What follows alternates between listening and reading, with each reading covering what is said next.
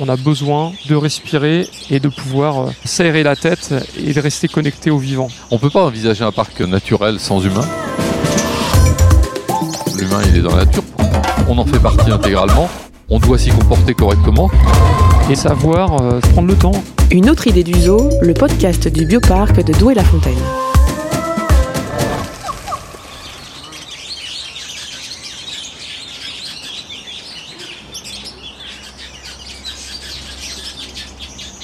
Sous le champ des tisserands, guépiers et autres spréos superbes de la volière africaine, sa dernière création, François Gay partage avec nous sa vision de la nature, du bien-être animal en parc zoologique et de l'importance de reconnecter l'homme et la nature.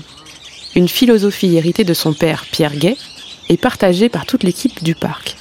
Des valeurs chères qui, il l'espère, éveilleront la conscience écologique de chacun des visiteurs. Dans cette volière, qui présente des petites espèces d'oiseaux euh, de savane africaine, eh bien, euh, on savait qu'on allait se retrouver dans un écosystème minéral.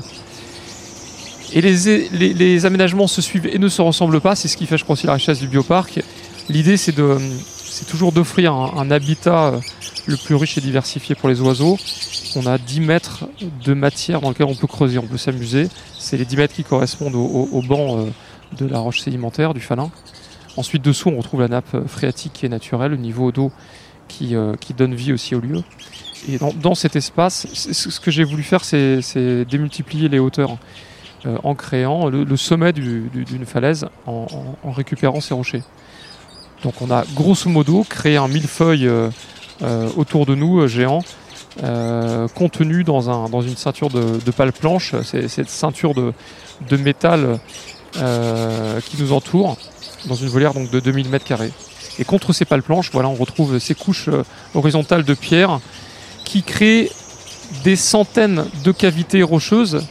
Et ça, ça tombe bien parce que qui dit cavité dit euh, lieu euh, de cachette, de nidification, des, espaces potentiels pour que les plantes puissent se développer. Et, qu'est-ce qu'on voit autour de nous avec les colonies de tisserands ces oiseaux qui font des nids suspendus dans les branches à, partir de graminées, ou les colonies d'inséparables, euh, ces petits, petits acidés qu'on entend piailler. les guépiers aussi là-bas Les guépiers, mais on voit aussi les damans des rochers. Ça, c'est pas un oiseau. Le daman des rochers, c'est un petit mammifère qui ressemble un peu à la marmotte. C'est le, notre éléphant à nous au bioparc. C'est le, plus proche cousin de l'éléphant, uniquement génétique, parce qu'au niveau de la ressemblance, euh, euh, il n'est pas rose et il n'a pas de trompe. Des incisives peut-être il a, Ouais, il a des bonnes incisives, ouais.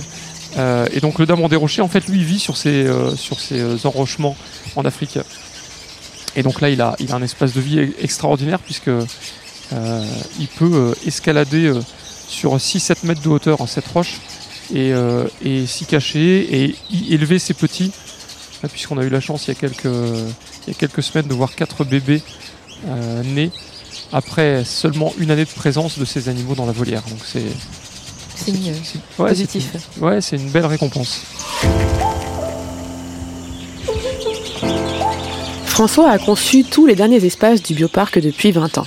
De la vallée des rhinocéros au sanctuaire des okapis, du bassin des loutres géantes jusqu'au cratère des carnivores, ces deux territoires d'un hectare chacun dédiés aux lions et aux guépards. L'espace, c'est vraiment ce qui compte évidemment. Euh, on souhaite donner de l'espace à nos animaux. Donc depuis plusieurs années, on aménage des, territoires, euh, on va dire XXL, dans lesquels ces animaux peuvent s'épanouir. Mais la taille du, territoire n'est pas non plus euh, le critère le plus important. C'est surtout, encore une fois, la diversité de l'habitat qu'on lui offre. Donc on a la chance au bioparc d'être dans un site troglodytique c'est pas un gros mot, hein. c'est juste le fait d'être euh, dans, un espace creusé par l'homme en l'occurrence, avec euh, ces anciennes carrières qui ont euh, un siècle ou deux et, les tunnels que nous avons creusés pour les relier. mais quand on peut aménager un nouveau territoire à partir d'un champ agricole, eh bien l'idée c'est de creuser, c'est de creuser et d'utiliser ce sous-sol qui est véritablement la richesse de notre parc.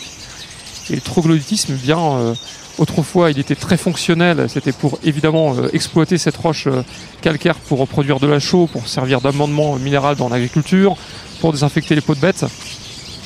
Mais aujourd'hui, quand on creuse, l'idée c'est d'aménager des espaces de vie pour les animaux. Donc on peut, tout se permettre. on peut creuser un, grand cratère et, y faire émerger des, gros mornes rocheux. Et puis, pourquoi pas, sur un haut qui culmine à 8 mètres, y présenter des lions. Et, et le lion, c'est le méga prédateur. Et j'avais vraiment envie de lui donner la position la plus royale, qui puisse nous dominer, nous toiser de son regard sur, sur son grand parc. Et, et puis nous, on est d'autant plus euh, petit, vulnérable euh, quand, on, quand on a la chance de l'observer euh, sur, sa place, sur sa place forte.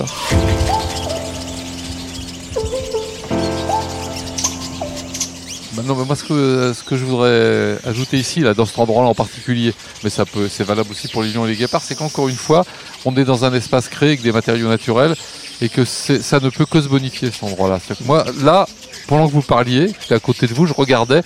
Et, je, la, seule chose qui, que j'ai présente à l'esprit, c'est comment ça va évoluer. Quelles plantes vont apparaître spontanément? Quel autre type de plantes ou d'arbustes on va pouvoir ajouter sans que les animaux les détruisent? Et ça, vraiment, j'ai toujours ça à l'esprit. Moi, je suis vraiment curieux de savoir comment ça va évoluer. Comment, dans 10 ans, la végétation se sera, euh, se sera emparée du site la grosse différence entre un endroit comme ça construit avec des pierres récupérées dans une carrière et une construction en béton, c'est que ça, ça vieillit bien, qu'une construction en béton, ça se détériore du jour où c'est inauguré. Et ça, c'est vraiment une de nos grandes forces. Et vraiment, je j'arrête pas d'imaginer, j'avais proposé d'ailleurs à François cette semaine de ramener des plantes que j'ai trouvées cette semaine pour essayer d'enrichir le site. Qu'est-ce qu'on va pouvoir euh, y ajouter pour, que ça, pour que ça s'améliore, pour que ça s'enrichisse, pour que les oiseaux puissent avoir plus de cachettes, plus de perchoirs, pour que les visiteurs se sentent euh, encore mieux dans cet endroit? En fait, ce qui est intéressant dans tous ces parcs qu'on a vus, c'est que la vie s'y développe euh, spontanément. Oui, tout à fait. C'est vraiment, c'est vraiment ça. C'est, c'est, euh, oui, ben voilà, c'est le bioparc, c'est le parc de la vie. Hein. Moi, moi, je sais personnellement que je m'épanouis dans un cadre naturel et j'ai besoin de marcher dehors et de me retrouver face à cette nature qui m'inspire euh, tellement. Et la nature, elle n'est pas, elle est pas Disneyisée ici, hein, elle n'est pas, elle est pas toute gentillette. C'est dur la nature et il faut survivre pour les plantes comme pour les animaux. Donc euh, on se retrouve confronté aussi à des difficultés. Il faut, il faut euh, parfois éviter les prédations, voilà, entre entre les espèces on, se doit, on se doit d'être très attentif aussi pour, euh, pour que pour qu'elle donne le meilleur d'elle-même. Mais, mais quand elle s'exprime, l'émotion est là. Et, ça, euh, nous, on, doit juste être là au départ euh, comme initiateur, un peu chef d'orchestre, mais c'est pas nous personnellement qui, créons l'émotion. C'est justement le foisonnement de cette vie qui prend racine qui nous procure ces émotions. Et ça, il faut que tout le monde le comprenne. Ça marche aujourd'hui au bioparc et dans d'autres parcs zoologiques, mais, ça peut aussi marcher dans votre jardin. Et, laissons les espèces s'épanouir pour, euh, pour vivre dans les meilleures conditions possibles. Donc euh, demain, euh, plantez tous un arbre.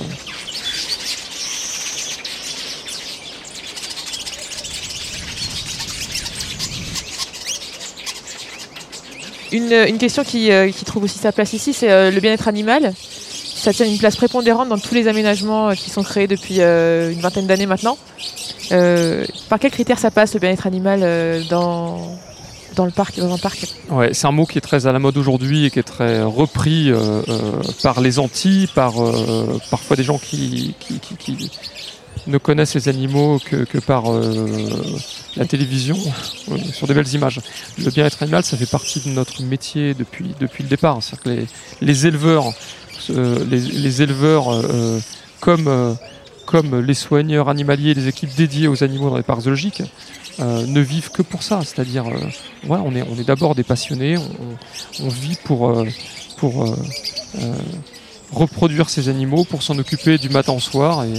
Euh, et, forcément, toutes nos actions euh, concourent à renforcer ce bien-être animal, non seulement en créant des espaces qui leur euh, correspondent et qui leur permettent d'exprimer tout leur comportement naturel, développer leurs plus belles capacités, mais le bien-être animal, c'est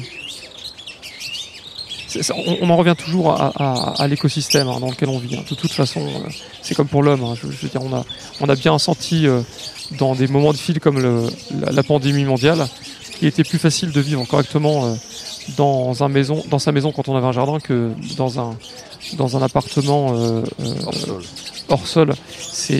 Voilà, on a, on a besoin de, de, de respirer et, euh, et de pouvoir euh, s'aérer, euh, s'aérer la tête et, euh, et, et de rester connecté au vivant. Euh, alors voilà, et on, on a aussi redécouvert que l'espèce humaine était une espèce sociale et que et quand on pouvait plus voir sa famille, ses amis, la, vie en perdait tout son sel.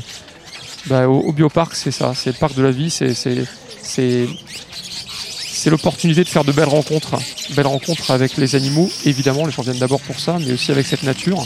Et puis pourquoi pas avec euh, avec euh, des visiteurs que vous allez croiser et puis des soigneurs qui vous partageront euh, leur passion au détour d'une allée.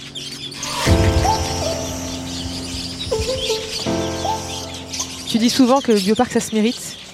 Qu'est-ce que tu veux dire par là? Ouais, ouais, ça c'est euh, c'est ce qu'on peut répondre quand on reçoit des mauvais avis sur les réseaux sociaux. Parce que parce que ah bah oui, euh, bah, il n'y a pas beaucoup d'animaux ou alors euh, on les a pas vus ou ah c'est bien vous donnez de l'espace aux animaux mais mais il y en a pas beaucoup. Bah oui, il faut savoir ce qu'on veut. C'est-à-dire que si on veut donner les espaces de vie euh, euh, qui correspondent aux besoins des animaux, euh, il faut accepter, il faut accepter de pouvoir marcher sans voir les animaux. Donc quand on dit que le bioparc ça se mérite, c'est qu'il faut en effet prendre le temps si, si, si tu rentres au parc et que tu as une heure et demie pour faire le tour, bah, tu risques de voir en effet 20 ou 30% des espèces. Si tu dis ben, je, viens, j'ai une demi-journée, j'ai la journée, et, que tu euh, renifles l'air euh, du temps et de la journée, je pense qu'il y a moyen en effet de faire de belles rencontres, mais pour ça il faut, euh, savoir s'ouvrir. S'ouvrir. En fait, je crois aussi que la nature, elle s'offre pas comme ça. Quand on se lève tôt le matin, on se rend compte combien il y a, de vie dans la nature. On entend les oiseaux, tout est vivant. Et puis dès que le soleil paraît, bah, finalement tout se calme.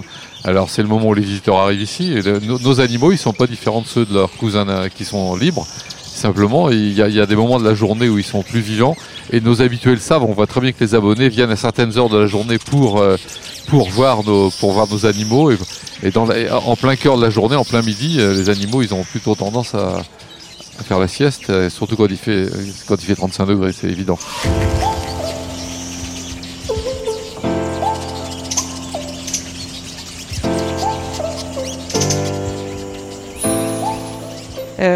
Donc euh, venir au bioparc, euh, prendre son temps, voir les animaux dans, euh, dans des environnements qui leur correspondent, c'est une façon de, reconnecter l'homme et l'animal. Pourquoi tu y tiens tant? Pourquoi reconnecter l'homme animal est, est capital? Parce que c'est l'avenir de l'humanité qui est en jeu.